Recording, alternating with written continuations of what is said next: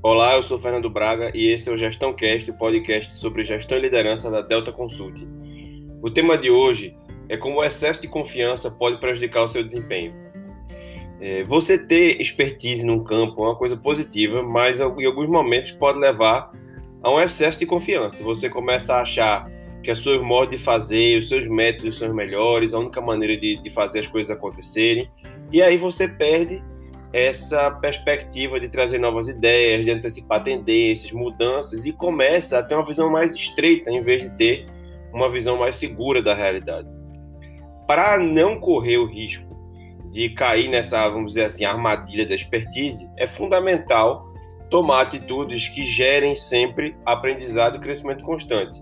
O que quer dizer isso? Por exemplo, procurar outras ideias, testar suas ideias com relação a outros profissionais mais, mais verdes até, é, entender, pedir que eles, que eles tragam um pouco esses, esses tópicos, essas questões que, que fazem eles se empolgarem, que eles estão vendo que podem ser importantes.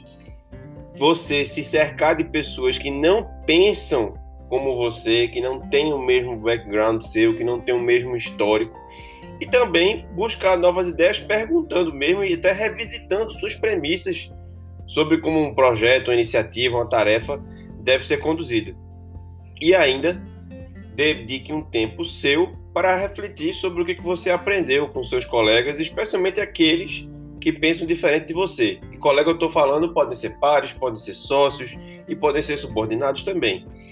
Lembre disso, assim, o aprendizado, tanto quanto você construir sua expertise no campo, deve ser uma coisa permanente na vida toda. A gente nunca está pronto. Por isso mesmo que a gente não deve se basear na nossa expertise como se fosse uma coisa absoluta. Um abraço e até a próxima.